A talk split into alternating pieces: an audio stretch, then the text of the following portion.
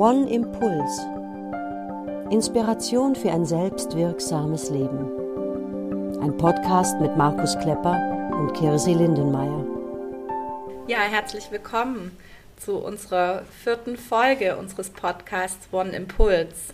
Und wir waren gerade beide schon auch kurz erstaunt, was schon die vierte Folge, aber ja, freuen mhm. uns auch heute wieder riesig, euch ähm, was erzählen zu dürfen, nämlich über das Thema Resilienz. Das hatten wir ja schon angekündigt in unserem letzten Podcast. Und bevor wir starten, habe ich noch ein Anliegen was tatsächlich ein bisschen unangenehm war für einen kurzen Moment. Ich hatte ja letztes Mal hatten wir es ja von Wald und Bäumen und dieses bekannte Sprichwort und ich habe ja Markus dich ganz cool versucht zu korrigieren und es war falsch. Ich war ganz beeindruckt. Ja, ich war auch ganz beeindruckt von mir und am Ende höre ich mir das an und denke, ach du grüne Neune.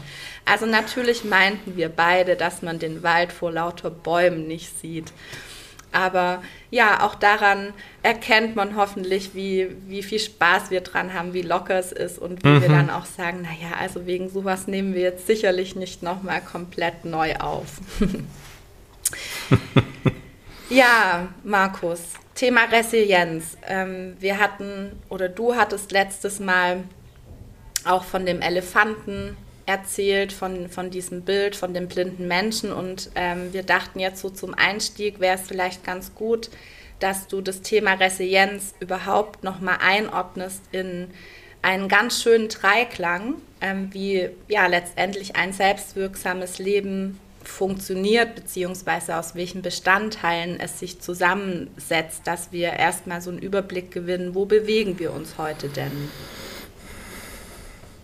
Ja, Hallo Kirsi.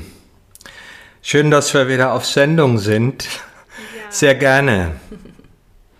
Ja, der Elefant, das, das, das ganze Bild. Also es war auch ganz schön, einige Kommentare zu hören von Menschen, die sagen, ey, das mit dem Elefanten, das hat mich echt auf einen Gedanken gebracht und der Gedanke ist wichtig und deshalb auch jetzt, bevor wir einsteigen in das Thema Resilienz, so die drei Bausteine eines selbstwirksamen oder selbstbestimmten Lebens. Darum geht es uns ja hier in dem Podcast, Impulse zu, zu vermitteln, die uns dabei unterstützen, das hinzukriegen. Und wenn wir uns so ein Dreieck vorstellen, Dreieck besteht aus zwei Basispunkten und einer Spitze, dann könnte man sagen, auf der einen Seite ist die Haltung, das, was unserem Leben Ordnung und Ausrichtung verleiht oder auch so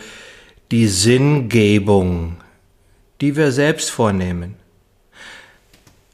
Auf der anderen Seite der Basis wäre das Thema Resilienz zu finden, unsere innere Widerstandskraft oder man könnte auch sagen unsere innere Heilungskraft und an der Spitze des Dreiecks oben ist Selbstwirksamkeit, unsere Gestaltungsfähigkeit, unsere Schöpferkraft. Wenn wir in diesen drei Bereichen Haltung, Resilienz, Selbstwirksamkeit Bescheid wissen und gut aufgestellt sind, dann ist die Gestaltung unseres selbstwirksamen, selbstbestimmten Lebens leicht machbar. Ja, danke dir. Ich hatte gerade auch noch an ein anderes Dreieck gedacht, als du ähm, gesprochen hast, was uns ja im One-Training oft begleitet und ja, wo es um das Thema Potenzialentfaltung geht und diese drei ganz wichtigen Ressourcen. Wir hatten sie auch schon mal angeschnitten in den letzten zwei Folgen. Aber Markus, ich finde, das passt ganz gut, dass du ähm, dieses Dreieck auch kurz erläuterst, weil es so, so wichtig ist, auch gerade für das Thema Resilienz, über das wir nachher noch sprechen. Magst du die drei wichtigen Ressourcen nochmal darstellen? Natürlich sehr gerne. Das ist der rote Faden in dem One-Training. Jeder, der an dem Training teilgenommen hat, hat das irgendwie neun Tage lang verinnerlicht und kann es im Schlaf herbeten und auch den Nutzen daraus ziehen.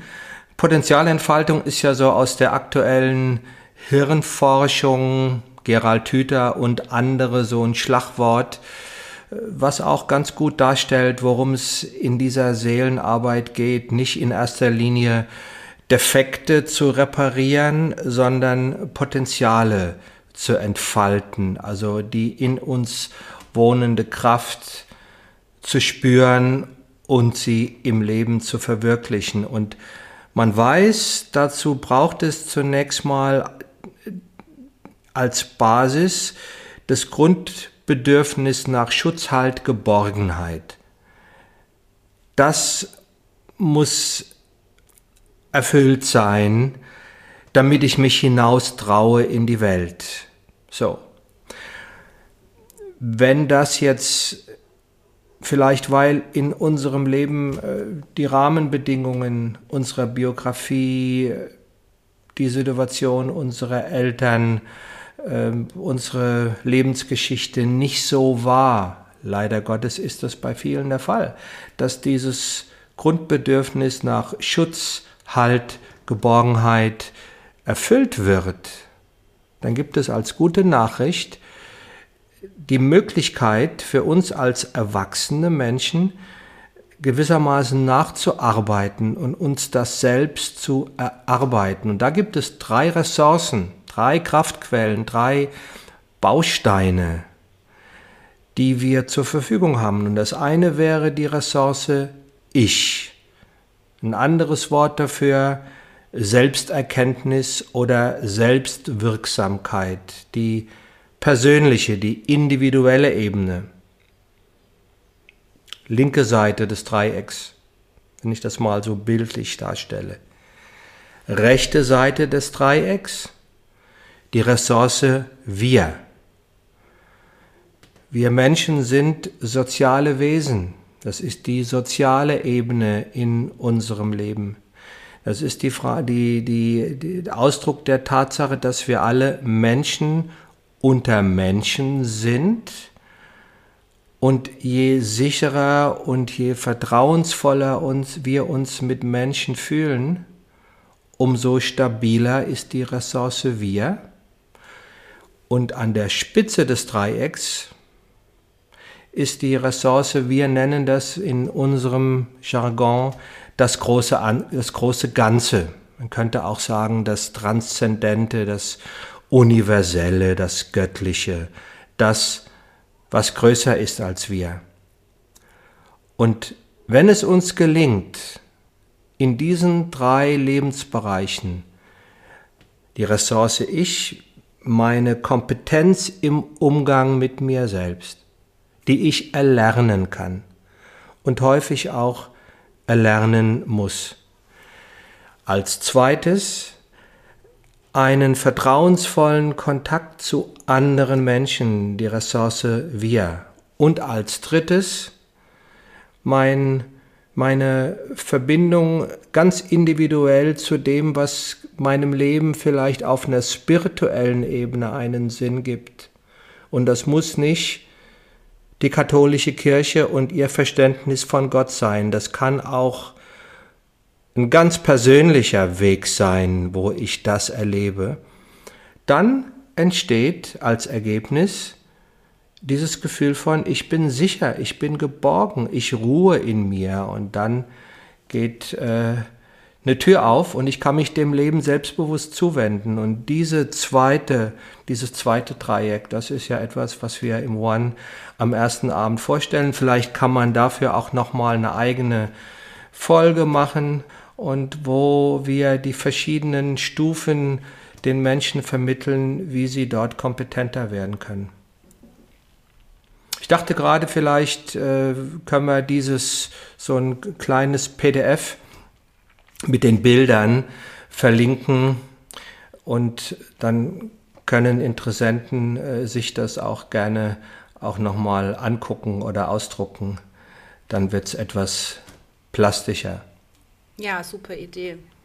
Ich habe noch eine Nachfrage zu dem letzten Dreieck, das du beschrieben hast. Also mir ging es zu Beginn selber so, als ich das das erste Mal gehört habe, dass ich mit der Ressource wir und der Ressource ich sehr schnell was anfangen konnte. Das war für mich sehr greifbar.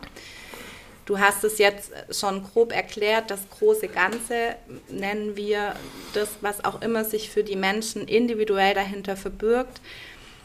Ich habe gedacht, vielleicht hilft es, wenn wir noch mal so ein, zwei Beispiele einbringen, was sich darunter, darunter verstecken könnte. Also bei mir sind es beispielsweise auch Momente, die ich in der Natur erlebe ähm, dass ich in Verbindung gehe, dass ich in den Himmel schaue.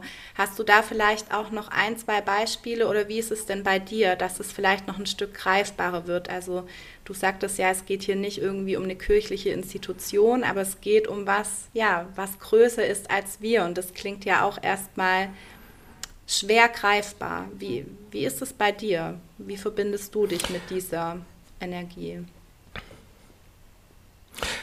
Also ich ganz für mich ganz persönlich ist äh, die Natur eine ganz wichtige Kraftquelle, äh, die mich mit dem großen Ganzen verbindet.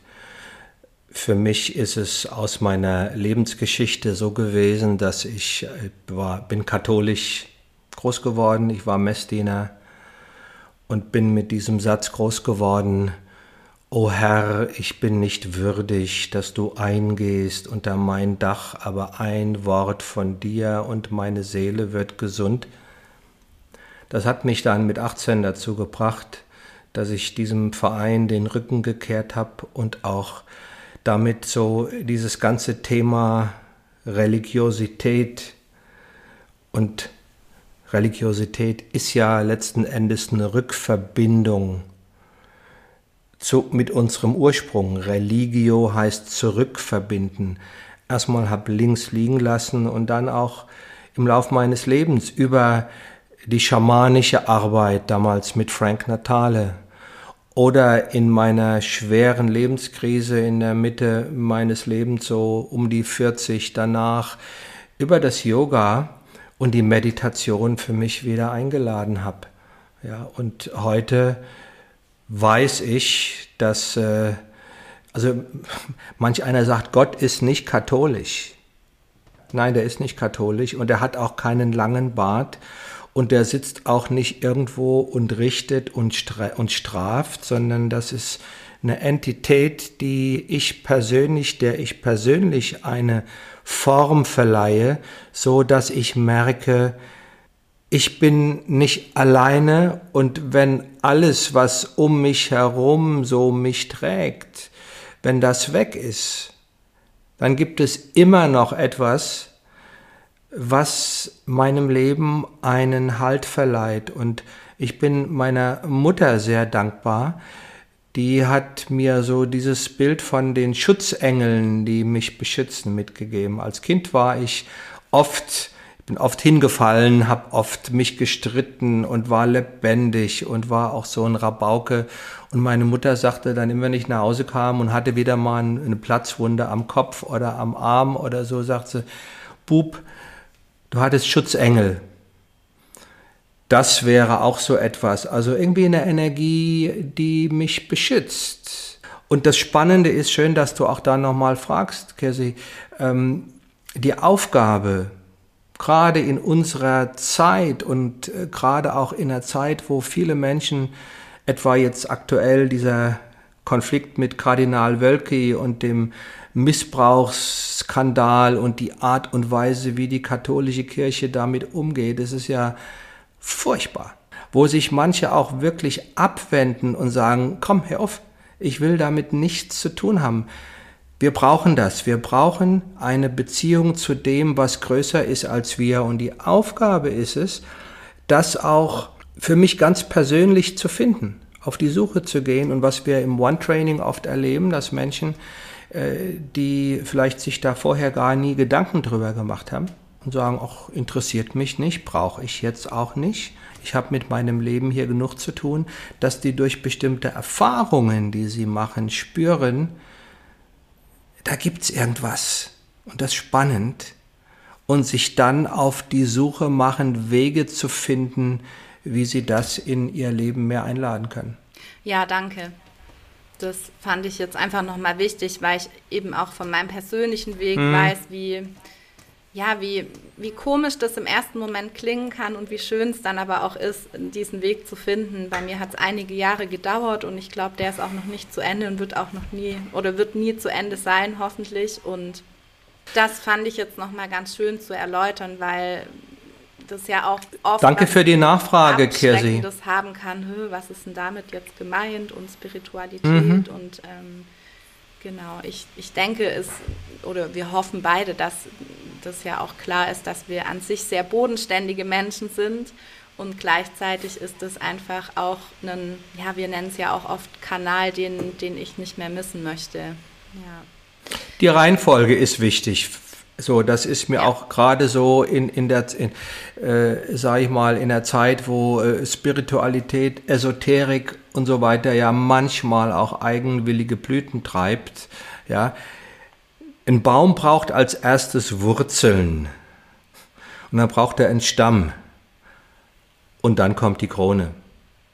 Und wenn ich mich, und wenn die Krone das Dach so die spirituelle Dimension unseres Lebens ist. Und das ist es auch. The sky is the limit. Der Himmel ist das, ja, letzten Endes die Grenze. Da geht's hin, die grenzenlosen Möglichkeiten, die transzendente Ebene unseres Seins, die Wahrheit hinter der Wahrheit, wie auch immer man das jetzt konnotiert. Ja, die Basis ist dass ich hier in dieser Welt, in meinem Leben, mit den Aufgaben, mit den Verantwortungen, mit meiner eigenen Geschichte und auch mit den Menschen, die mich umgeben, zurechtkomme. Und dann, wenn die Wurzeln kraftvoll sind, dann kann ich mich der Krone zuwenden. So wird da ein Schuh draus. Ja, auch nochmal ganz wichtiger Hinweis. Danke, Markus. Ja, kommen wir zurück zu dem Thema Resilienz. Und ähm, es ist, ja, das Thema Resilienz finde ich ist gar nicht so weit weg von dem Dreieck, das du gerade am Ende nochmal erläutert hast, nämlich ähm, genau dann, wenn wir gut, gute Ressourcen im Wir haben, im Ich haben und auch im großen Ganzen, dann könnte man uns als resiliente Menschen bezeichnen. Wir fangen aber nochmal von vorne an. Was versteht man denn überhaupt mhm. unter Resilienz, Markus? Mhm. Ich glaube, ich habe letztes Mal gesagt, es kommt aus der Medizin. Äh, es kommt letztlich aus der Materialforschung, also es bezeichnet die Eigenschaft eines elastischen Materials, wenn es verbogen oder verbeult ist, wieder in seinen Ursprungszustand zurückzukehren. So, da kommt eigentlich dieser Begriff her. Es ist also jetzt bezogen auf unser Sujet, auf unser Thema könnte man sagen, es ist so diese innere Widerstandsfähigkeit, etwa die Fähigkeit aus verstörenden, zerrüttenden Erfahrungen unseres Lebens, denen zum einen Stand zu halten, daran nicht zu zerbrechen und daraus auch bereichert und gereift hervorzugehen. Oder ein anderer Begriff, ein, anderes, ein anderer Satz dazu könnte sein, Resilienz ist unsere, unsere, unserer Psyche innewohnende Fähigkeit, Herausforderungen zu meistern und an ihnen zu wachsen. Und ich erinnere gerne auch an der Stelle nochmal an dieses Diktum, an diesen Satz von Carl Gustav Jung, einer der Schüler von Freud, der äh, als Psychotherapeut im letzten Jahrhundert davon gesprochen hat, dass eine erfolgreich bewältigte Lebenskrise oft wertvoller ist oder mindestens gleich viel wert wie eine gute Psychotherapie. Und das finde ich ganz wichtig, uns zu vergegenwärtigen. Krisen und Herausforderungen, äh, die das Leben uns bietet, die verlangen uns ja erstmal einiges ab. Die kosten uns auch was. Aber sie geben uns auch was. Sie aktivieren in uns diese Fähigkeit, über die Krise hinauszuwachsen. Wenn wir jetzt da noch mal ein bisschen differenzierter drauf gucken, können wir sagen, es gibt eigentlich so drei Formen von, von Resilienz. Es gibt so die körperliche, die physische Resilienz, unser physisches Immunsystem. Die Immunisierung, von der ja gerade aktuell überall die Rede ist, die Impfung oder die, der, der Schutz gegen eine Infektion äh, durch äh, eine vorangegangene Covid-Erkrankung, die hoffentlich gut verläuft, die, be die bezeichnet ja genau das, dass es also in unserem System, in unserer biologischen Ausstattung so etwas gibt wie autonom ablaufende Heilungs- und Reparaturprozesse, die aktiviert werden, wenn sie gebraucht werden. Die haben wir alle an Bord und damit kennen wir uns auch aus. Etwa wenn ich mich schneide und es blutet und ich bin, ich habe jetzt keine Blutgerinnungsstörung, dann ist das irgendwann auch wieder, äh, hört es auf zu bluten, dann gibt es einen Schorf und irgendwann ist gut. Wenn ich mir einen Knochen breche und der wird wieder zusammengerichtet, äh, so, ja, vielleicht auch geschient, dann wächst der von selbst wieder zusammen. Das heißt, wir alle kennen den Effekt, dass es in uns etwas gibt wie ein autonom wirkendes Reparatursystem auf einer körperlichen Ebene, was dafür sorgt, dass alles wieder gut wird. Etwas einfach ausgedrückt. Auf einer, auf einer psychischen Ebene, auf einer seelischen Ebene, und das ist ein Begriff, den ich ganz, ganz hilfreich finde, auch oft äh, Klienten äh, so vermittle, wir haben auch so etwas wie, man könnte sagen, ein psychisches Immunsystem, ein seelisches Immunsystem. Auch unsere Seele ist in der Lage, vieles zu verarbeiten, zu heilen, wenn wir die unterstützenden Rahmenbedingungen dafür schaffen. Und das heißt ganz häufig, wir brauchen ein Verständnis von diesen Zusammenhängen. Das heißt ganz häufig, wir brauchen auch den Raum, die Zeit und den Schutz, in, den, in dem unsere Seele das auch bewältigen kann. Ein ganz schönes Beispiel etwa ist die, der Umgang mit, mit Verlust, mit Trauer, mit, mit Verlust, mit Tod, mit Abschied, die Phasen etwa der emotionalen Trauerarbeit nach, nach Kübler-Ross, also jemand stirbt, du hast etwas zu verarbeiten. Und ähm, wenn man dann sich diese Prozesse anschaut, dann gibt es so etwas verallgemeinert, ist nicht bei jedem in der gleichen Reihenfolge so, aber gibt so etwas verallgemeinert. Zunächst mal als erste Reaktion unserer Seele die Phase der Verdrängung ich will das gar nicht wahrhaben, das kann doch nicht sein. So krank ist der doch gar nicht, der wird wieder gesund. Dann gibt es die Phase der Wut, das Hadern mit dem eigenen Schicksal oder das Hadern, die Wut auf die Krankheit, auf den Krebs, auf eine andere Erkrankung. Danach kommt die Phase der Verhandlung. Was gäbe ich darum, wenn ich würde alles tun, alles verändern, mein Leben verändern, wenn ich wieder gesund werden könnte, all die Dinge, die ich vielleicht vorher nicht gemacht habe, weil sie mir nicht so wichtig schienen. Danach kommt die Phase häufig der Verzweiflung, wenn ich merke, alles tun funktioniert nicht. Und am Ende, und das wäre dann die eigentlich die Phase, in der die Heilung passiert, ist die Phase der Akzeptanz. Sagen, okay, ich akzeptiere, dass ich etwas nicht verändern kann und ich benutze, ich, ich lasse mir den Raum und die Zeit, in der meine Seele auch trauern kann. Gerade Trauer ist häufig auch ein Prozess, der sowas wie eine Form von Selbstverwirklichung auslösen kann. Die braucht Zeit, die braucht Schutz, die braucht Trost, die will nicht gepusht werden, die will beschützt werden und unsere Seele kann das. Was dabei nach meiner Erfahrung eher ein, ein, Problem ist, dass wir anders als bei diesen körperlichen Resilienzprozessen, wo wir sagen, naja, okay, ein Schnupfen dauert 14 Tage, ein Knochenbruch dauert so und so lang, das wird schon wieder für die seelischen Resilienzmechanismen, da haben wir oft gar keinen, gar keinen inneren Kompass. Da sind wir viel zu ungeduldig, warum geht's mir denn jetzt so? Oder ein, ein ganz anderes Beispiel. Ich gucke gerade dich an, Kirsi, und so äh, erinnere mich an dein, an dein Studium und an die Bachelorarbeit und all diesen ganzen Stress, der damit verbunden ist. Ja, ähm, es gibt ja den Begriff der Erfolgsdepression. Ja, jemand, jemand arbeitet auf etwas hin, auf eine Prüfung, auf eine Klausur und ist voll drinne und er sehnt sich den Moment herbei, wenn es endlich geschafft ist. Und dann ist es endlich geschafft.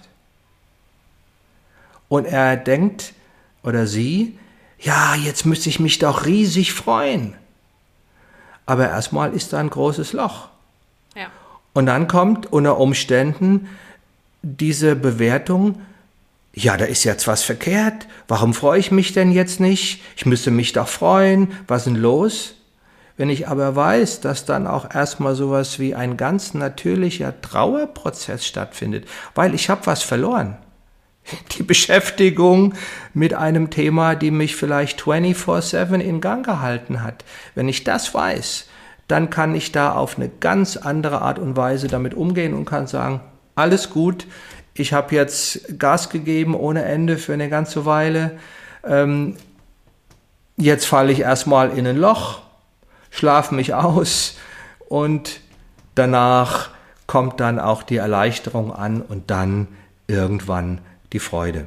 Und vielleicht noch einen, einen dritten Resilienzbereich, der gerade auch jetzt äh, aktuell so sehr notwendig wäre eigentlich, so der Bereich gesellschaftlich-soziale Resilienz. Ja, man könnte sagen, so die, die solidarische Widerstandsfähigkeit einer demokratischen Gesellschaft, die gerade in, in pandemischen Zeiten, also in Zeiten, in denen alle Menschen gleichzeitig von einer Krise betroffen sind, besonders gefragt wäre und auch teilweise besonders in Gefahr ist, wenn man weiß ja aus beispielsweise aus Naturkatastrophen, ein Erdbeben, ein Tsunami, dieser große Tsunami damals, äh, der Südostasien ähm, heimgesucht hat, bei momentanen Krisensituationen rücken die Gesellschaften oft zusammen und zeigen ein Maß an Solidarität, die atemberaubend ist. So hatten wir das ja auch letztes Jahr im großen Teil, im ersten Lockdown. Da gab es eine Menge Zusammenhalt. Jetzt, ein Jahr später, erleben wir das nicht mehr. Jetzt erleben wir eine immer stärker werdende Dysfunktionalität unserer Gesellschaft und statt gemeinsam zu sagen, komm, den Rest kriegen wir auch noch hin, meine, wir haben jetzt heute den 21. Juni, 21. Mai, sorry. Gestern war der März, 20. Markus, Gest Und diesmal stimmt meine Korrektur. Danke, Kirsi. Gestern demonstrieren 20.000 Menschen ohne Maske und ohne sich an irgendwas zu halten in Kassel. Und das Ergebnis davon wird wahrscheinlich sein, dass äh, der Virus sich freut, weil er hat wieder eine Menge mehr äh, Schwung äh, gekriegt durch die Kontakte. Und das, was wir alle wollen, dass es wieder zurückkehrt in ein halbwegs normales Leben, wird dadurch nicht gefördert, sondern wird dadurch eher behindert. Also auch, ich will da gar nicht zu sehr darauf einsteigen, aber das eben auch nur noch als dritten Punkt benennen, neben der körperlichen Resilienz Neben der seelischen Resilienz gibt es auch so etwas wie eine gesellschaftlich-soziale Resilienz und das sind so die drei Bereiche, könnte man jetzt auch ein Dreieck draus machen, wenn man wollte, in denen äh, sich das Thema Resilienz äh, uns in unserem Leben zeigt. Vielen Dank für den Überblick. Ich würde gerne mit dir einen kurzen, wirklich kurzen Blick auf die Resilienzforschung auch werfen, weil ähm, ja, es, es hat ja auch ganz was ganz Fundiertes, was wir hier erzählen. Und ich habe mich ja in meiner Bachelorarbeit sehr ausführlich damit beschäftigt und es gab ähm, wirklich ganz, ganz tolle und spannende Studien und wir haben gedacht, wir picken euch mal so die wichtigsten raus. Vor allem, Markus, würde ich dich bitten, mal zu erläutern, was, ja, was weiß man denn von den Studien im, Be im Bezug auf Resilienz? Also ich greife mal vorab, Resilienz ist ja auch, und das ist wieder die gute Nachricht, erlernbar. Und vielleicht magst du kurz darstellen, was waren das für Studien und was hat man vor allem rausgefunden? Also wie kann man auch Resilienz steigern? Also man spricht ja dann von sogenannten Schutz- oder Resilienzfaktoren. Was waren da so die entscheidenden Faktoren? Vielleicht ganz kurz, ich gucke hier so auf unsere Zeit. Wir haben schon wieder 30 Minuten, das heißt, ich vermute mal daraus, aus dieser, äh, aus dieser Folge werden zwei. Ich habe ja. das auch schon vor zwei Minuten entschieden. ja, gut. Das heißt, wir gucken uns jetzt noch die, kurz die, die Resilienzforschung an. Ist genau. eine relativ neue, ein relativ neuer Zweig in, in, in, in der Erforschung der menschlichen Psyche und ihrer Wirkfaktoren. So 60er, 70er Jahre des letzten Jahrhunderts und eine, es ist keine, keine Studie, sondern ein Test, äh, den manche vielleicht auch schon mal gehört haben, den sogenannten Marshmallow-Test.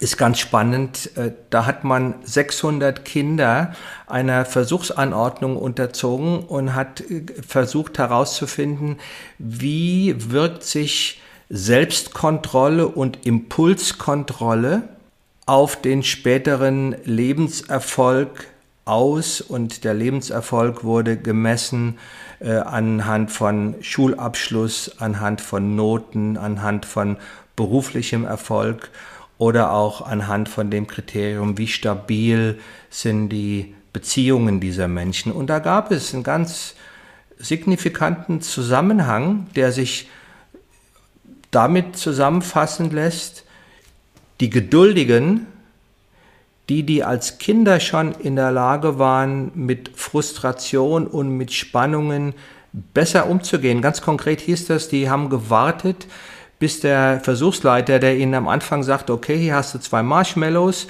ich gehe jetzt mal kurz raus. Wenn du wartest, bis ich wieder komme, kriegst du vier. Wenn du vorher, äh, wenn du nicht so lange warten willst, klingelst du, komme ich zurück und dann bin ich wieder da, dann kriegst du halt nur zwei.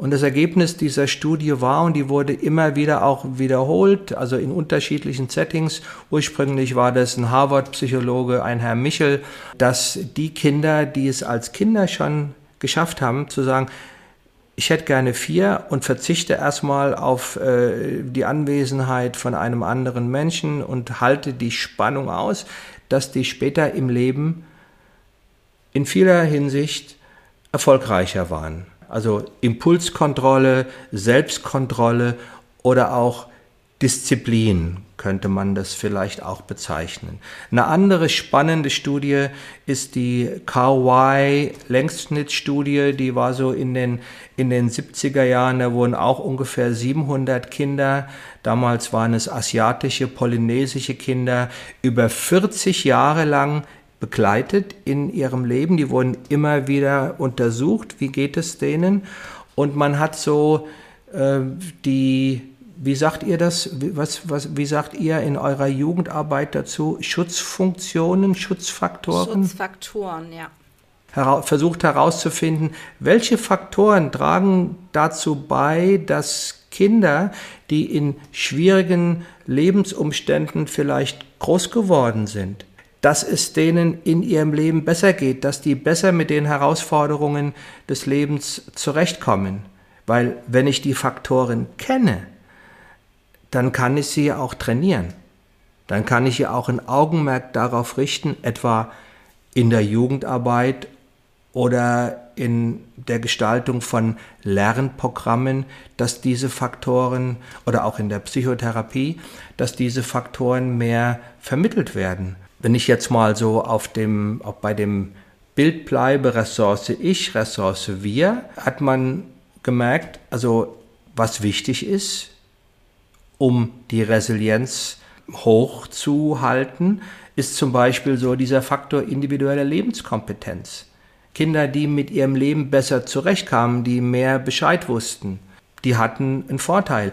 Ein positives Selbstkonzept, eine positive, optimistische Grundhaltung dem Leben gegenüber, ein hohes Selbstwertgefühl, ein hohes Gefühl von Zusammengehörigkeit oder auf der Ebene der Ressource Wir ein, wichtige, ein wichtiger Faktor war, wie viel Rückhalt im sozialen Umfeld, etwa in der Familie oder in einem gut funktionierenden sozialen Netz, hatten diese Kinder zur Verfügung und verinnerlicht. Das heißt, wie sicher fühlten sie sich mit anderen Menschen.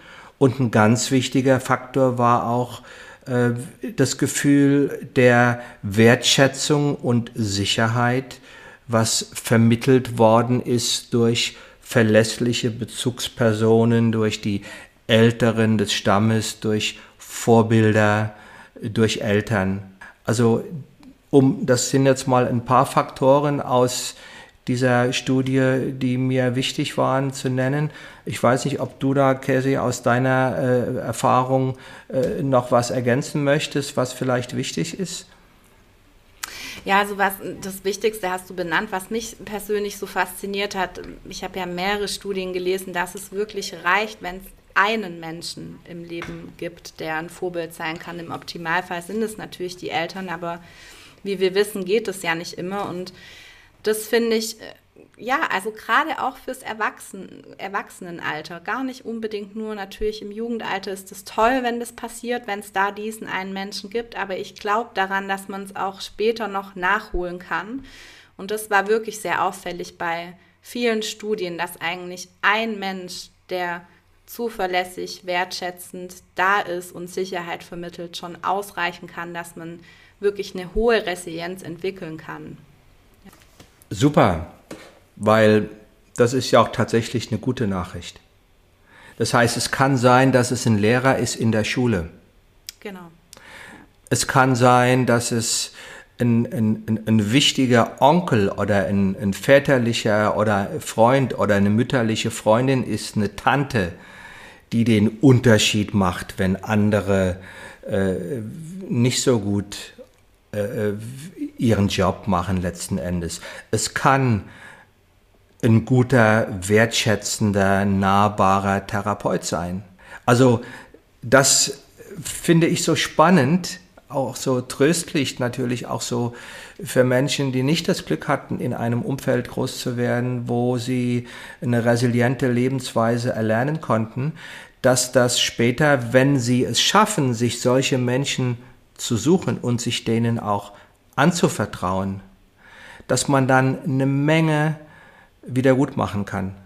Und eine, eine, eine Komponente oder eine Erkenntnis ist mir auch noch äh, wichtig zu benennen, die ich auch so aus, die auch eine gute Nachricht letzten Endes ist, die ich auch aus meiner eigenen äh, therapeutischen Arbeit mit Menschen oft beobachte. Häufig ist es so, dass Menschen, die es im Leben früher schwer hatten, denen also nicht der goldene Löffel gereicht worden ist oder die nicht auf dem roten Teppich hinein äh, geklitten sind ins Leben, sondern die echt ackern mussten, ob es nun wirtschaftliche äh, Notsituationen waren oder andere Notsituationen waren. Äh, die entwickeln daraus oft sowas wie eine ganz starke innere intrinsische Motivation. Ich will, dass es mir besser geht. Und die lernen Coping, Bewältigungsstrategien, zum Beispiel auch, die sind oft sehr ausdauernd. Und wenn sie dann einen Kontext gefunden haben, wo sie merken, hier bin ich sicher, dann geben die Gas und erleben häufig, und mir fallen da, während ich das sage, einige Klienten ein, mit denen ich das in meiner Arbeit erlebe und denke, guck, da wirst du jetzt vom Leben in der zweiten Lebenshälfte dafür belohnt, dass es in der ersten Lebenshälfte so scheiße war. Das heißt, widrige Umstände, in die ich hineingeboren worden bin oder mit denen ich groß geworden bin, die sind nicht, die sind kein Stigma oder kein Urteil, was mich mein Leben lang ähm, darauf abonniert. Die können auch so etwas sein wie der Katalysator, um meine Haltung so weit zu verändern, dass ich sagen will, dass ich sage, ich will es wissen und ich gebe nicht auf. Häufig kommt dann in der zweiten Lebenshälfte dafür die Belohnung.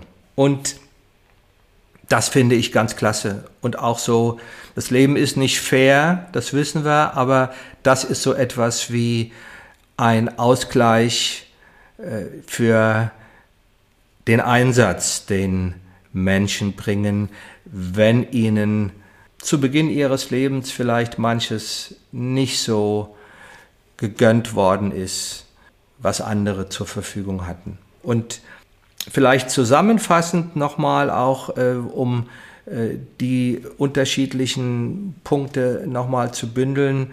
Resilienz ist erlernbar. Du hast es vorhin schon gesagt, Kirsi. Es ist keine angeborene Gottesgabe, die ich entweder habe oder halt nicht. Es ist sowas häufig wie eine erlernte Kompetenz.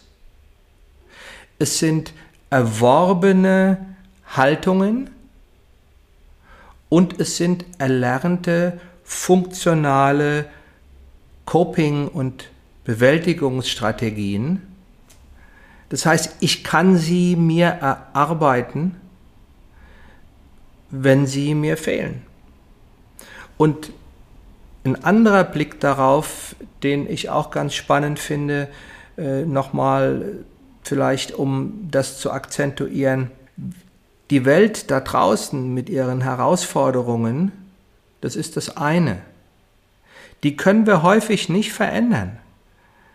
Das liegt in vielen Fällen außerhalb unseres persönlichen Einflusskreises. Es liegt außerhalb unserer Macht. Wir können die erlebte äußere Welt dadurch verändern, dass wir unsere eigene Reaktion, unseren eigenen Umgang damit verändern.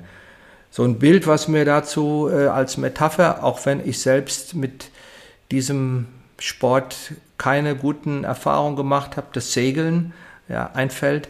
Ein guter Segler, der kann auch gegen den Wind segeln. Der kann kreuzen.